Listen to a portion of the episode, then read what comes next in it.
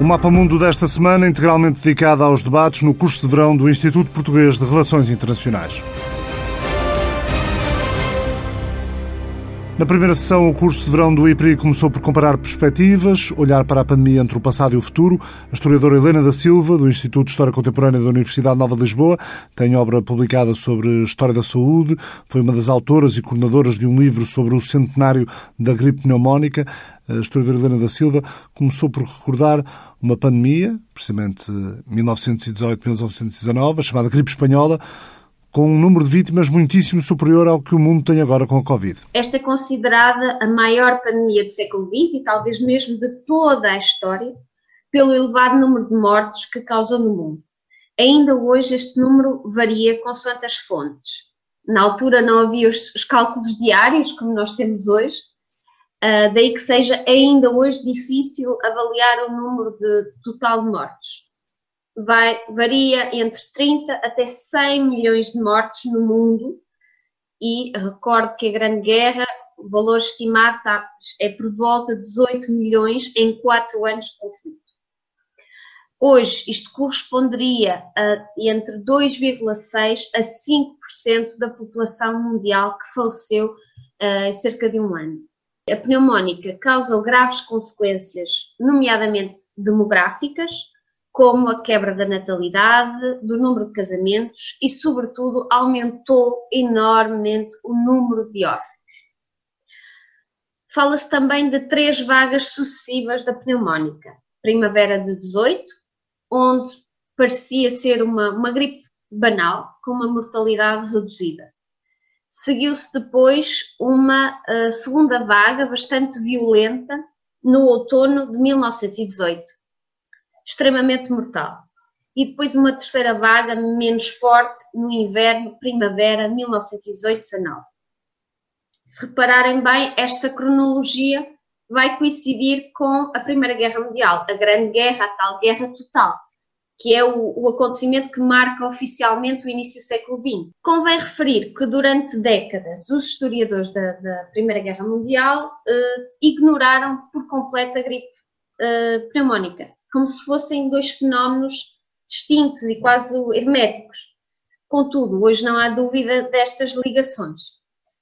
A Primeira Guerra contribuiu para acelerar a propagação do vírus no mundo inteiro pela concentração e circulação anormal de homens, por exemplo, a mobilização, a desmobilização, as próprias licenças.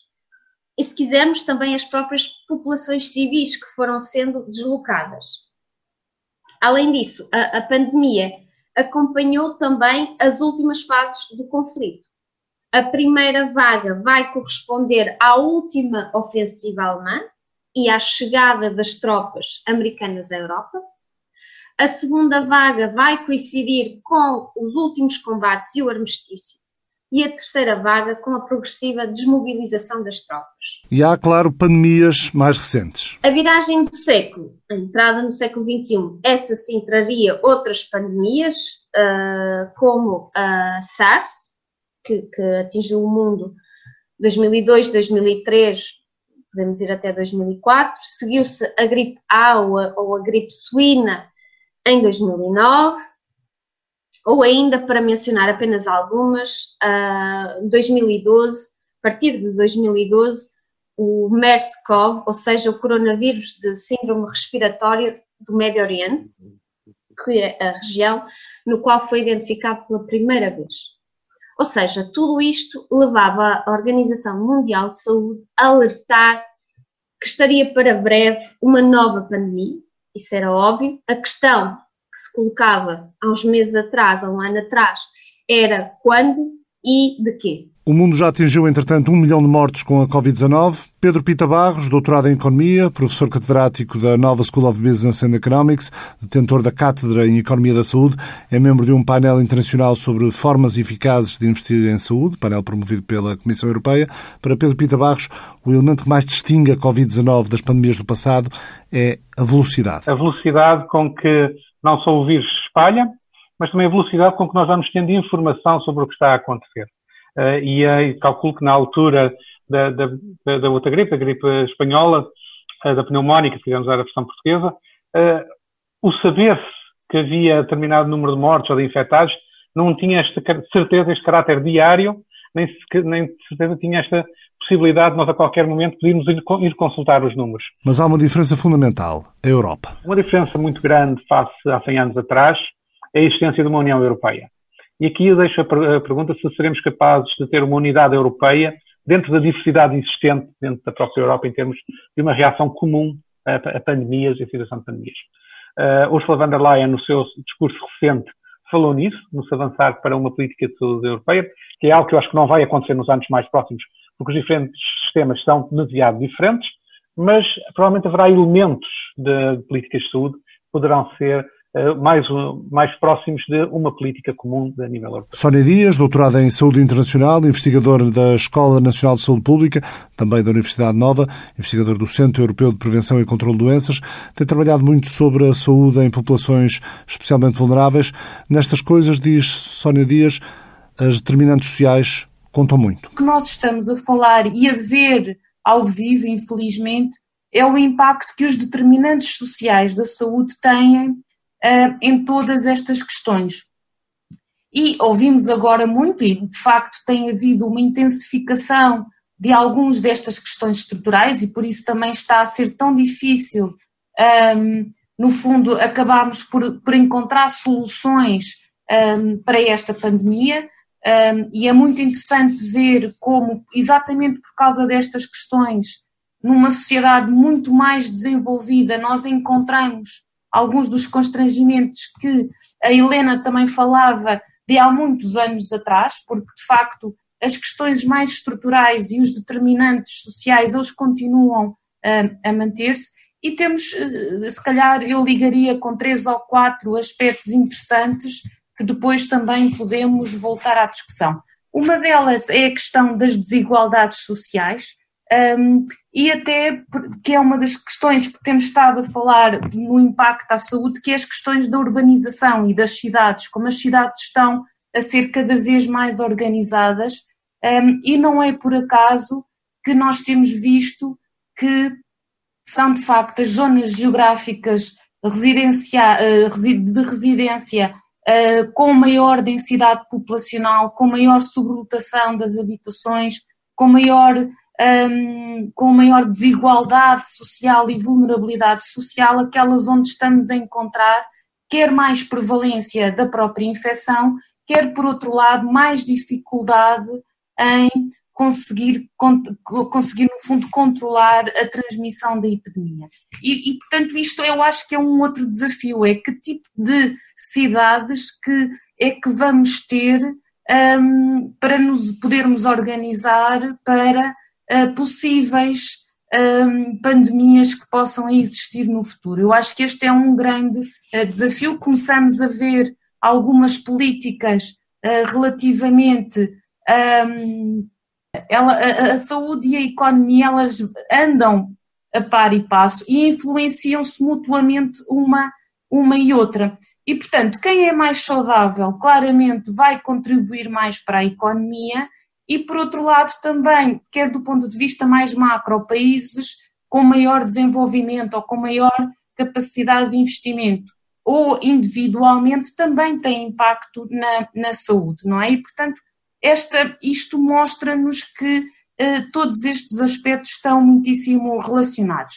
Até num caso muito, muito específico, nós sabemos que, por exemplo, alguns grupos de risco, para além da idade, eh, têm a ver com o facto de ter eh, em acumulação outras doenças crónicas, por exemplo, ou obesidade, hipertensão, diabetes, etc. E, portanto, e sabemos também que a maior prevalência destas doenças é maior em grupos socialmente mais desfavorecidos ou com menor rendimento. E, portanto, não é só um impacto direto da Covid nestas pessoas, mas indiretamente já está a funcionar também aqui a vulnerabilidade social e outros determinantes uh, sociais. Há uma reflexão que parece urgente a esta investigadora da Nova. O que é que nós consideramos como saúde? O que é a saúde e quais são as respostas que nós queremos dar ao nível da saúde, não é? E, e esse é um aspecto importante.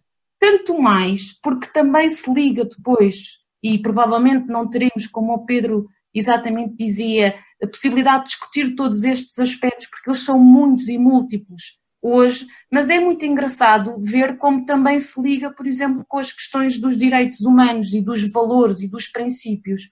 Porque uma, uma área extremamente interessante com estas populações mais vulneráveis tem sido, por exemplo, a resposta que vários países da Europa têm dado às questões das populações migrantes e do acesso que estas populações têm aos serviços de saúde.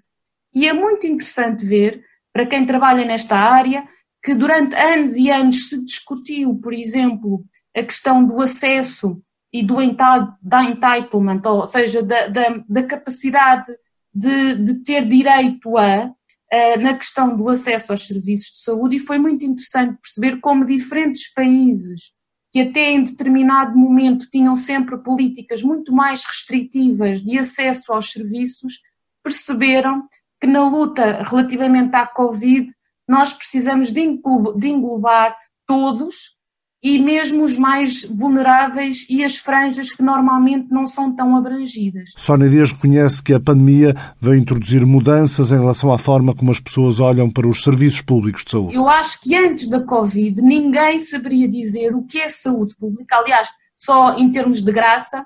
Eu tenho alguns amigos meus que, que me já me disseram, finalmente entendi o que é que fazias durante toda a tua vida, não é? Portanto, isto só para dizer que a saúde pública não existia. Como, por exemplo, uh, conhecíamos, mas não valorizávamos o papel dos médicos de, de medicina geral e familiar, que são duas especialidades que neste momento estão a ter um papel fundamental no controle da epidemia, como por exemplo a questão da saúde escolar, da ligação entre os centros dos cuidados de saúde primários e as escolas que estão a fazer agora um esforço enorme para que essas coisas se mantenham. Portanto, não só eu diria que há um maior carinho pelo Serviço Nacional de Saúde e pelas questões todas de saúde, mas há um repensar, e eu isso queria acreditar que vai ficar, porque é a única hipótese que nós temos para responder aos grandes desafios societais que vamos ter depois da Covid.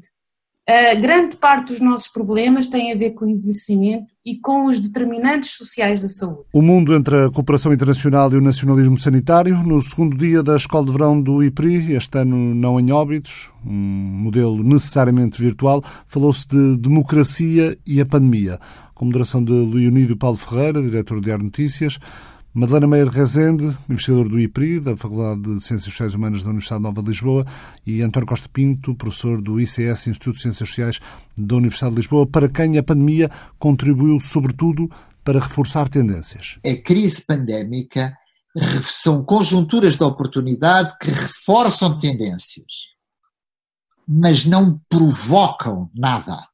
Ou seja, não são por si só, esta crise até agora elementos de explicação de rupturas no campo político ou de dinâmicas no campo político que já não estejam no fundamental lá.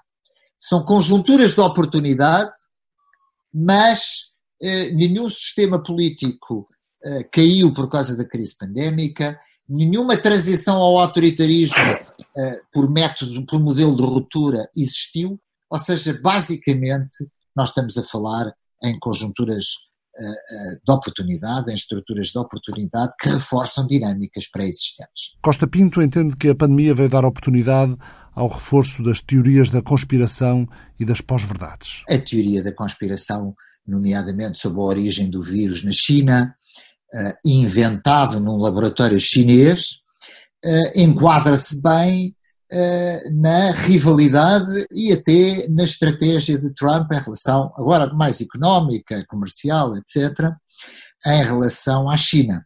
E, portanto, o que nós observamos até é, porque nós, quando estamos a falar na Europa, evidentemente com o nível do, do discurso mainstream, até incluindo os partidos populistas, não fazem muito uso dessas teorias da conspiração, Uh, mas convém ver o que é que se passa nas Filipinas, convém ver o que é que se passa nos Estados Unidos, em certos segmentos, por exemplo, no, no Brasil, etc., e noutros, uh, noutros regimes, para ver como muitas vezes essas teorias da conspiração são utilizadas politicamente. O que eu diria sobre esse ponto de vista é que existe uma racionalidade por trás, ou seja, essas que se encontram nas redes sociais, etc., etc., estarão sempre presentes porque animam microgrupos, não é verdade?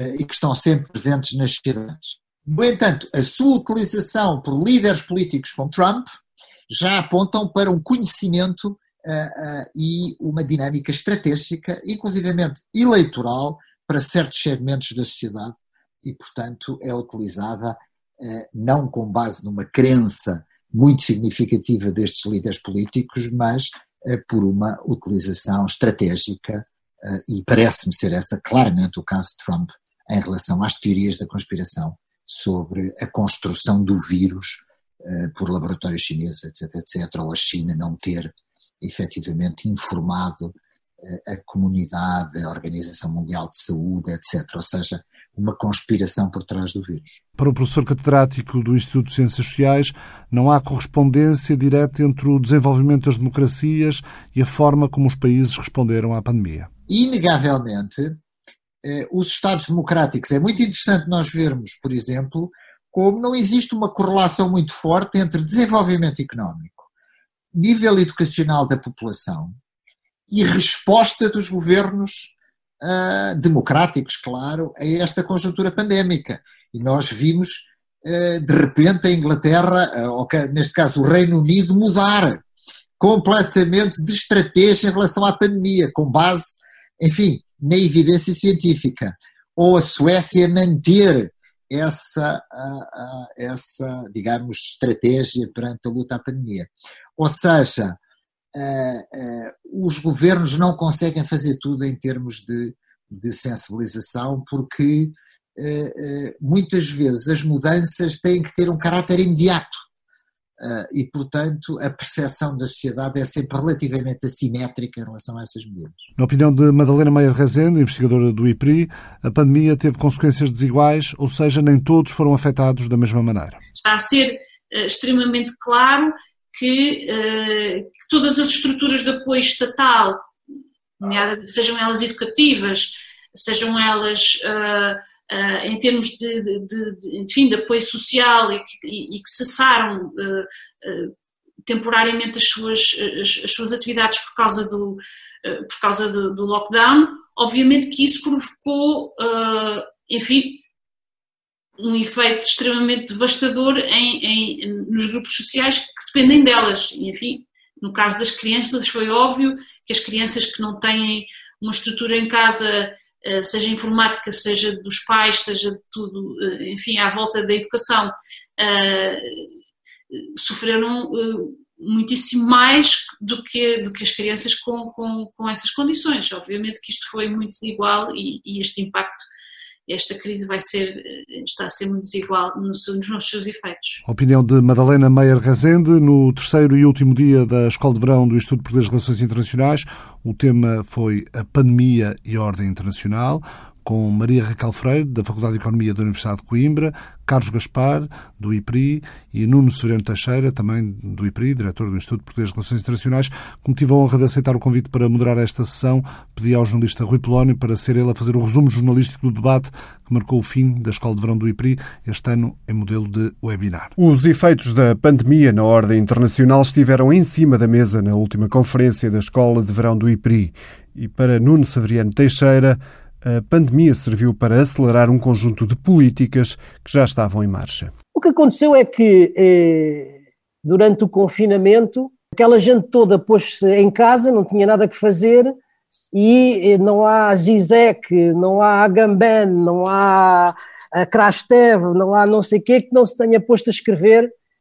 E dentro dessa gente toda, vejo duas linhas, uma para quem a pandemia está a ser uma ruptura, ou está a significar uma ruptura do ponto de vista histórico com o passado, e outra linha que diz: não, isto não está a ser nenhuma ruptura, tudo isto já estava em marcha e o que a pandemia está a fazer é a acelerar essas tendências que vêm de trás. Eu, olhando para aquilo que tenho visto, parece-me que esta segunda linha colhe melhor, ou seja, aquilo que estamos a assistir aproxima-se mais do acelerar de tendências do que da ruptura de sentido da história. Uma tendência que a Covid-19 veio reforçar foi para Carlos Gaspar, professor do IPRI, a da saída dos Estados Unidos do papel de liderança internacional. Os Estados Unidos renunciaram a estar no centro, na direção da política internacional. A pandemia é a primeira crise desde 1945 em que os Estados Unidos eh, não apareceram na primeira linha da mobilização da comunidade internacional para responder àquela que é, de certa maneira, a primeira crise global. Ao contrário, viraram-se para dentro e continuam virados para, para dentro e anunciam que eh, vão eh, tentar controlar a produção e a distribuição de uma vacina, se ela chegar a existir, contra este vírus. É um sinal adicional do seu declínio. No entanto, a pandemia voltou a pôr na ordem do dia o papel do Estado e pode ter contribuído para uma derrota do liberalismo económico, assegura Nuno Severiano Teixeira. O que a pandemia veio mostrar é que, apesar de tudo, esses mecanismos não são capazes de resolver este problema. Não servem para controlar a saúde pública, não servem para fomentar a recuperação económica, não servem para proteger as populações e, obviamente, não servem para regular a globalização.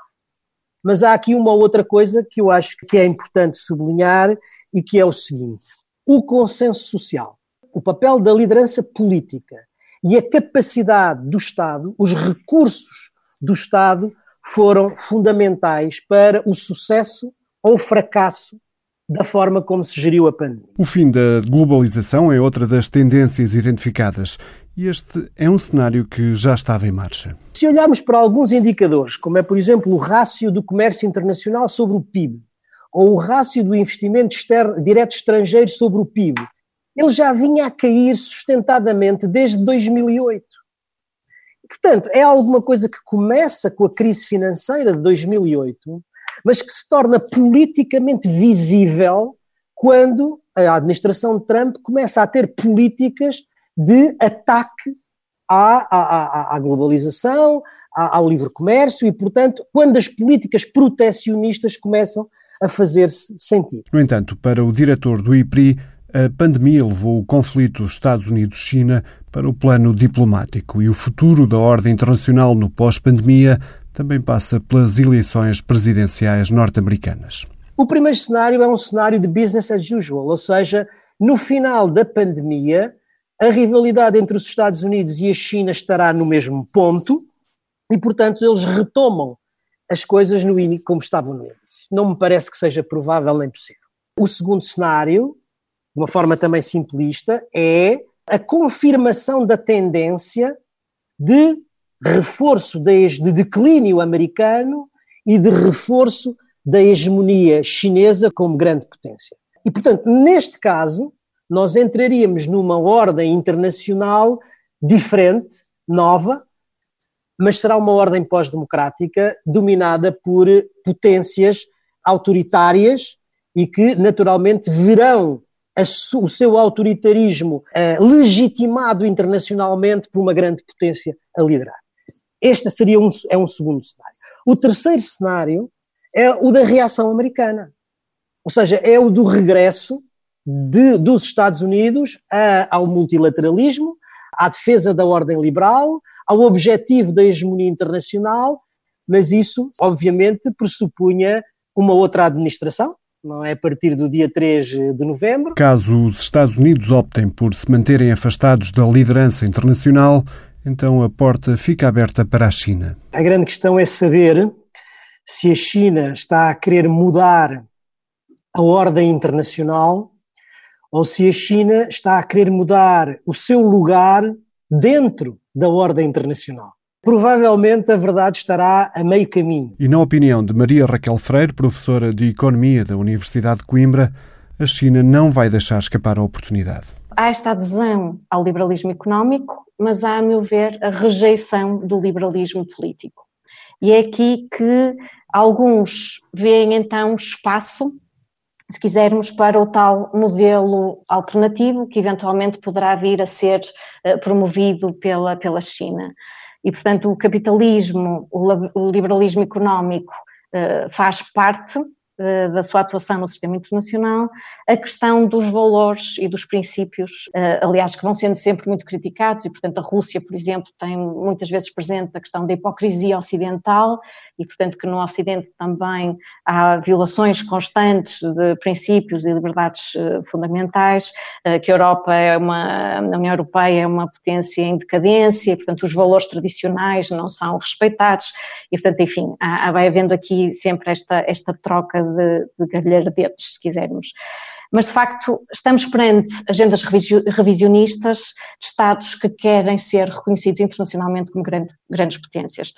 A China, devido ao seu potencial económico, é aqui um caso evidente. A Rússia, eh, eu diria que gostaria, mas que obviamente tem tido uh, mais obstáculos. Até porque, lembra a professora da Universidade de Coimbra, a ordem liberal não é unânime. Esta agenda da questão das liberdades de expressão, de direitos humanos, da questão da censura, etc., e, portanto, o respeito por um conjunto de princípios e de valores que marcam esta ordem, eh, é lida noutros contextos como sinónimo de domínio ocidental e como sinónimo da prevalência dos interesses económicos e políticos de uma agenda materialista que se impõe de forma hegemónica. E, portanto, isto é a leitura que muitos autores na China e na Rússia vão tendo.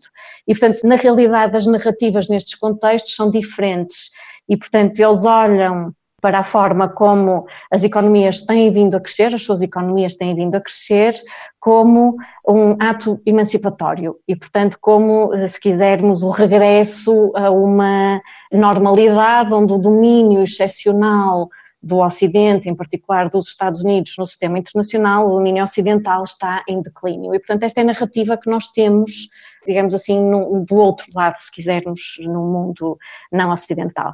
O Xi Jinping, por exemplo, fala em substituir superioridade por coexistência, e, portanto, este tipo de, de discurso claramente traduz muito bem esta ideia. E talvez por isso, na visão de Carlos Gaspar, o surgimento da China como potência hegemónica na Ásia já tem resposta. Nós estamos a passar de uma, eh, de uma ordem global, de uma ordem liberal, multilateral, eh, com uma capacidade de integração à escala global, para uma ordem arquipelágica, em que há eh, várias esferas regionais. E isso é evidente em dois ou três casos mais ou menos próximos de nós. O mais importante e o mais impressionante é emergência de uma grande Ásia, uh, que acompanha a extensão da China. Nós estamos num contexto em que há uma quase aliança entre a Índia e o Japão,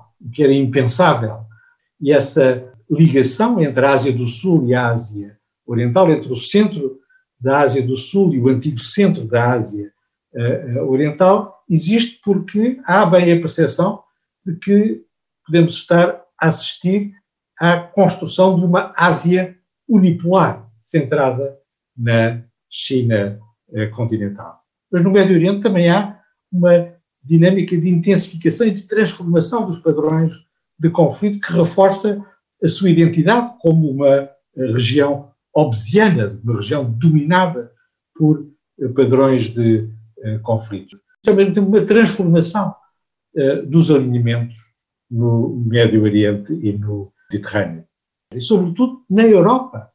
A resposta à pandemia, eh, não a primeira resposta, que foi eh, lamentável, mas a segunda resposta, eh, mais tardia, depois da iniciativa da França e da Alemanha, que esteve na origem do Programa de Recuperação Económica apresentado pela Comissão, mostra um novo elan na integração europeia, que é feita agora sob o signo da soberania europeia, eh, Macron. E esse plano de recuperação eh, europeia tem igualmente traços protecionistas muito fortes. Em África pode estar a nascer o futuro da política europeia. O exército europeu está-se a constituir no Sahel, na República Centro-Africana, com destacamentos multinacionais, com exércitos europeus que estão a, a tentar a inverter a expansão das redes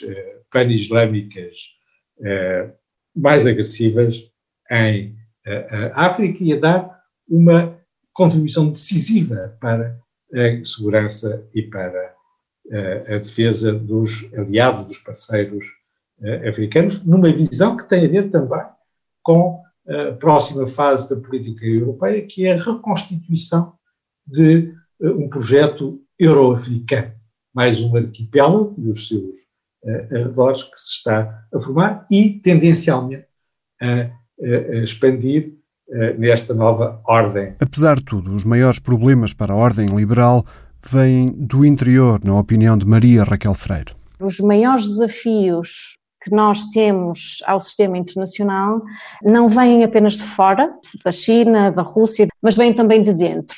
E esta, para mim, é uma dimensão fundamental e que precisa de ser repensada. A questão da crise nas relações transatlânticas, a questão da NATO, da necessidade de repensar a própria NATO, os desentendimentos no quadro da União Europeia em diferentes matérias, os limites ao próprio exercício da democracia em países da União Europeia, como a Hungria, a Polónia, enfim, temos várias questões dentro desta própria ordem normativa e de valores que claramente colocam obstáculos e, e, questionam a própria solidez e coerência do sistema e desta ordem enquanto ordem dominante. Rui Polónio, o essencial do debate promovido pelo Instituto de Poderes Relações Internacionais sobre a pandemia e a ordem internacional. O Mapa Mundo regressa na próxima semana.